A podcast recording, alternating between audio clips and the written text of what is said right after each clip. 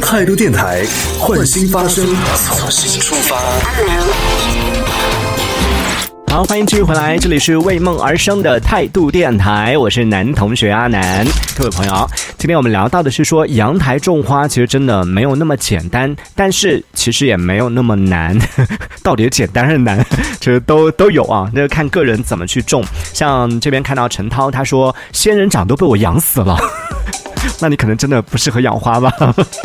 他说我也不知道，我好像也没浇多少水啊，但是。难道还是还是浇多了吗？仙人掌真的是不需要浇太多水，甚至基本上应该换一种说法说，仙人掌基本上不需要浇水。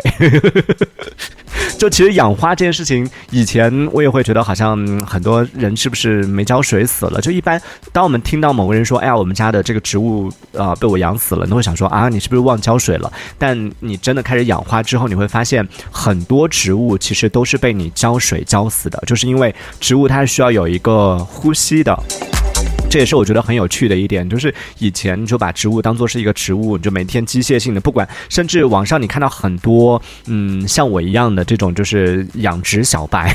种植小白，就不太了解的会问啊，我要几天浇一次水啊？这个真的没有人可以给你一个标准答案。如果有人告诉你说两天浇一次、三天浇一次，那这个人真的不专业，因为首先每个植物的特性是不一样的，然后你的啊，根据植物，根据你你的盆土的大小，你是用大盆还是小盆，然后你的盆的这个。呃，透气性怎么样？然后你每次浇水是以什么样的一个程度来进行浇？这些都是有关系的。包括你的植，就算你用同样的盆，然后在同样的地方，如果你的植物大小不一样，比如说你种的是一棵小的这个植物，但别人是一棵大的植物，它可能需要每天浇，但你可能就是三天啊四天浇一次就是可以的。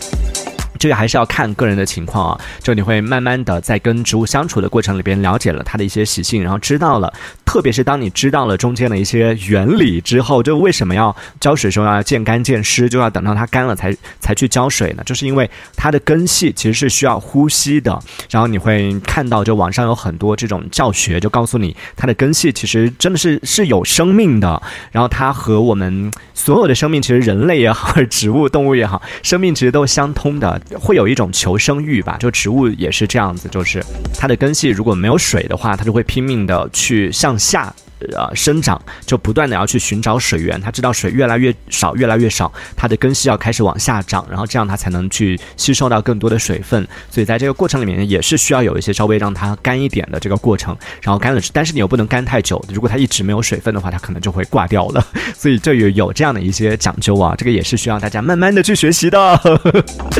那之前呢，我也是跟大家分享了我自己啊养花的不同的这样的一些阶段，从一开始的这种算是浅。尝即止，然后到后来慢慢的初步摸索，然后再到现在，我觉得现在是处于一个深入，但是还是在摸索的一个阶段啊，还在学习的一个阶段。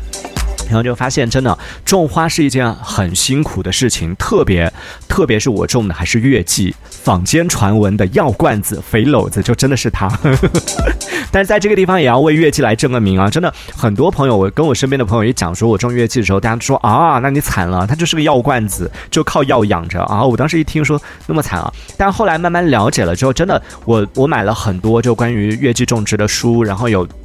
看了很多这种月季种植的一些视频啊、教学啊什么的，才发现其实月季分了不同的很多很多，因为刚刚讲了嘛，它有成千上万的品种，然后里边呢也是分了不同的种类。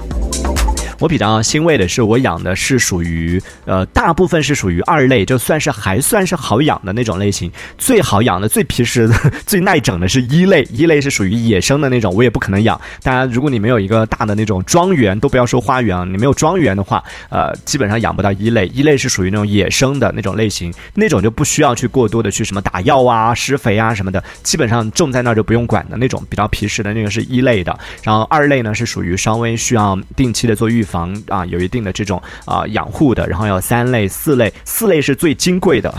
很不幸，我也有。像刚刚讲到什么加百列大天使，这些属于四类，它长势又慢，然后特别容易得病虫害，很容易挂，然后你需要去精心的去照料它。但是为什么就那么娇贵的、那么难养的一些月季，还是会有人去养呢？就是因为它最后开出来的花，你会觉得一切都值得了。对，月季品种很多，有一些确实它的这种抗病虫害的能力会相对的弱一点点啊，所以可能需要经常用药。但正常的频次其实是差不多半个月一次去做一个预防，大多数啊，大多数月季是处于这种半个月去做一次预防，然后做一个喷药就是可以的了。加上有一些就是可能抗性比较弱一点的品种的话呢，其可能就是为什么大家会有一个印象，就觉得月季很喜欢生病，然后很喜欢有病虫害，需要经常喷药，就是因为大家喜欢的那些品种刚好好就是属于那种抗病性比较弱的，因为它开出来的花比较好看嘛，大家都是喜欢好看的那些，所以一般大家去选的时候都会选择好看的，然后选择这种类型去养。但这种类型的往往它抗病性可能会比较差一点点，所以就给人一种错觉，就觉得月季就特别容易生病，特别难养，特别进行这个药罐子，经常要打药什么的。但其实并不是所有品种都这样，也有一些品种它属于抗病性比较好的，甚至其实在网上你会发现现在很多。花友他们可能家里面像养了这个宠物的，或者家里面有小宝宝的，再或者有一些就真的是先天就比较抗拒这种啊药物啊什么这一类的，所以有一些花友他其实是选择完全用无药养护的方式去养一些。当然，像加百列大天使这一类可能比较难做得到无药养护啊。但像一些刚刚嗯上半趴推荐到的什么果汁阳台啊，还有一些比较啊那种大众化一点的，有一些二类的这种月季，其实是可以进行无药养护是没有问题的，只是平时可能自己要。比较多注意一下这个养护方面，可能要多一些这种耐心，然后多细心照顾一下，而且。其实真的，作为就不止养过月季的人，平心而论，病虫害这件事情真的不只是月季会遇到。比如说像我们家之前茉莉花有一段时间啊，比较长的一段时间，我们家虎头茉莉就是属于长势比较差。所以我刚刚为什么说虎头茉莉它的这个稍微养护起来会比普通茉莉稍微难养一点点，就是因为它也会遇到这些问题。就有一段时间它的长势特别差，然后老是不开花，而且叶片经常就黄掉，经常就掉落，经常干掉。以前我会觉得不懂的时候会觉得是不是营养没有跟上，我也给它。施肥了呀，然后我也浇水了呀，也晒太阳了呀，为什么还是会有这些问题？后来深入了解了之后才知道，哦，原来它是被红蜘蛛祸害了，就在它叶子上面经常会有蜘蛛网，已经是很严重了。然后叶子背面会有一些白色的小点点呐什么的，这个就是月季比较容易常见的一个呃病虫害，叫做红蜘蛛。但其实红蜘蛛不止在月季上会出现，在其他的一些果瓜果蔬菜或者是在这种，你看在我们家茉莉上也有出现，所以也就是说，并不是所有月季都容易生。生病，同时也不只是月季会生病，其他植物都会生病，所以也是想在这个地方为月季来正个名。得了，这当中其实还有很多有趣的一些知识点。那因为今天时间的关系，没办法展开来讲了啊。这些内容如果大家感兴趣的话，咱们可以来私底下做更多的一些交流，或者以后可以专门做一个这个 农业养殖专题来跟大家分享一下。那接下来要跟大家讲到的就是。比较走心的部分了，各位朋友，你看我刚刚讲了那么多，就说到了养花种草，其实是一件挺辛苦的事情，然后需要付出很多，然后最后你收获又很少。那为什么我还喜欢去做这件事情，或者说还要推荐给大家？关于这个问题，其实我真的有认真的问过我自己，然后。其实很多就熟悉我的朋友可能都知道，之前在节目当中也 一再的表达过，说其实我是一个挺怕麻烦的人，连自己的屋子都懒得收拾的人。我现在居然有耐心去照顾花花草草，真的我自己都觉得我是不是疯了。后来就看到在社交平台上看到有一个花友分享的一段话，我就瞬间就觉得哦，原来是那么回事，瞬间顿悟了。他说。没有养过花的人都觉得养花是一件很累的事儿，但是对我来说，他说养花是我在感到快要支撑不下去的时候，让我能够得到疗愈的一件事。哇，我看到之后就觉得真的，他说到点子上了。其实就像我们刚刚说到的，为什么现在那么多年轻人开始在阳台上养花种草？虽然大家做的是同一件事情，但是可能每个人的目的都是不一样的，或者说是每个人寻找的乐趣点都是不一样的。有的人他可能就是为了收获。就以前我不了解，说，哎，你在阳台上种个番茄，需要最快可能也要一两个月吧才能够收获，或者种水果可能要一年才能吃上那么几个，收成不好的可能一年还吃不到。我想说，为了那几个番茄，要花那么多时间去照顾那个植物，然后最后还不一定能吃到，值得吗？是不舍得花那几个钱去买番茄吗？就以前会有这样的困惑，但现在。我懂了，就比如说像我养的月季，就大家都知道，我们大云南鲜切花实现鲜切花自由的成本其实真的很低，不要太便宜哦。像我同事前两天买的粉荔枝，整整二十支，很大朵的粉荔枝，整整二十支，才五块钱。作为云南人，虽然我知道我们这边的 这些鲜切花很便宜，但是也不会吧？我当时听到我说你认真的吗？老板没有收错你的钱吗？才五块钱买了二十支，就整整一束一大把那个粉荔枝，哇！我当时听完之后，我觉得 花农要哭晕在花田里了吧？真的，朋友们，感觉我阳台上也有种了粉荔枝，但是我感觉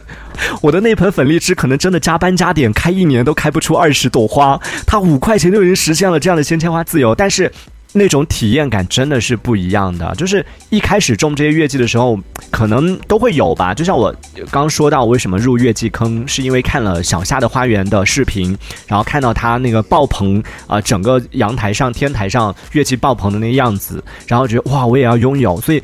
入曾曾经在刚开始种月季的时候，开始入这个坑的时候，曾经都有期待过。说未来有一天可以看到它们爆棚爆花的那个样子，可以看到它开满整个阳台的样子，都有幻想过，包括现在也会有期待。但是在这个过程里边，慢慢慢慢的，在你和你的植物在相处的过程里边，在你你会看到，就是在你的悉心照料之下，然后它哎，今天多了一个芽点，明天多出了一根大强笋，然后后天可能又多了一个小花苞，那种 那种喜悦的感觉，各位朋友你能懂吗？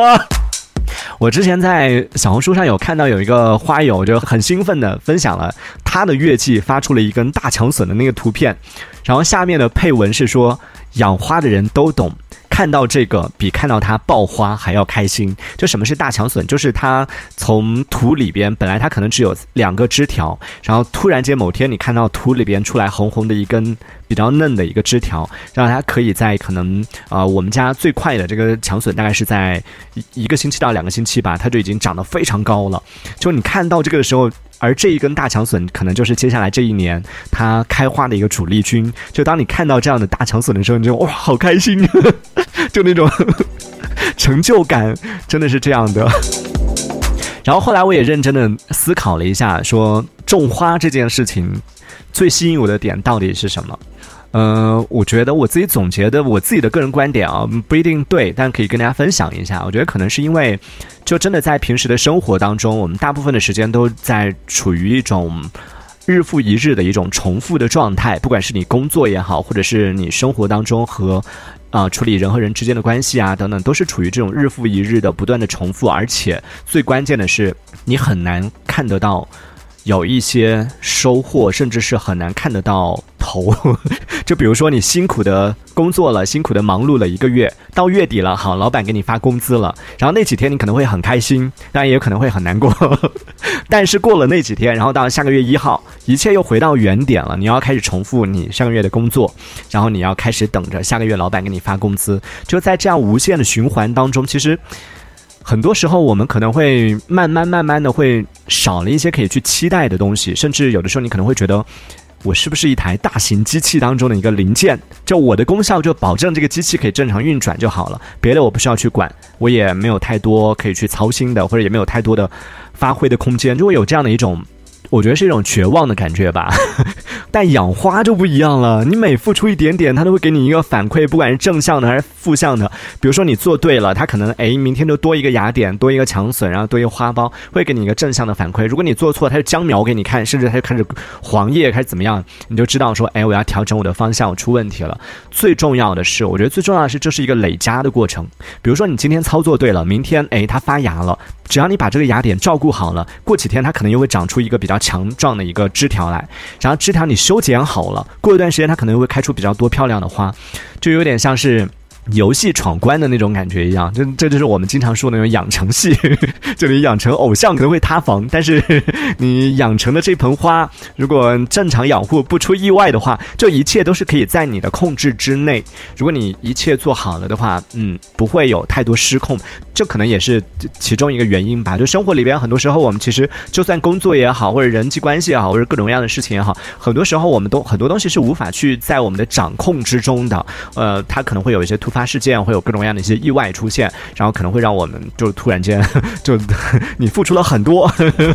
然后突然失去了之后，你会觉得啊，为什么？但养花这件事情，它一切都在你的掌控之中。嗯，所有的它的一些反馈，不管做好了或者不好了，它都是你自己，就是都是你自己的行为给出的一个反馈。所以至少这一切都是在你的掌控之中吧。所以总结出总结起来，就觉得养花种草这件事情比较有让我觉得比较有吸引力的一个点，就是会很有成就感。然后最关键的就是它真的是一件很疗愈你的事情。你会觉得在生活里边，我们可能每个人都不是多了不起的人，会做出多么了不起的事情。然后很多时候你会觉得啊，甚至有时候可能会有一点点自我丧丧的感觉，觉得我是不是真的很没用啊？养盆花吧，你会发现。你看你多棒啊！你可以把这盆花养得那么好，然后晒晒朋友圈，对不对？让别人看到哇，居然开得那么好，大家给你点点赞，这也是他乐趣之一。然后当你看到你的付出得到回报的时候，也会觉得世界上的一切都被这朵花给 疗愈了。所以聊了那么多，各位朋友，不知道有没有给大家种草到了？你想好要在你的阳台上种点什么了吗？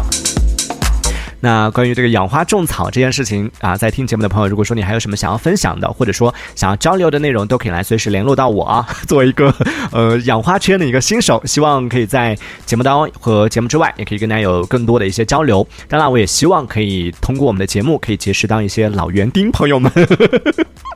感觉真的要开启自己的第二职业了。可以多多的跟大家来啊学习一些，听听大家分享的一些这种养花的心得。真的我。好长时间没有对某一个领域 会有那么强的一个求知欲，就对大家分享的一些知识都非常感兴趣，而且非常想要渴望去得到更多的一些知识，所以也希望啊对这个领域感兴趣的朋友们可以多多的借助我们节目的这样的一个平台来做更多的一些交流。当然了，那我们之前约定好的半年之后会给大家送花苗这件事情，大家也帮我记着一点啊，半年之后记得。如果我的花儿们，首先如果我们节目还在的话，其次如果我的花都还安好的话，嗯，当然记得来找我领花苗啊。这一小节我们暂时先聊到这里，喜欢我们节目的朋友别忘了订阅关注。这里是为梦而生的态度电台，我是男同学阿南，我们下次接着聊。态度电台。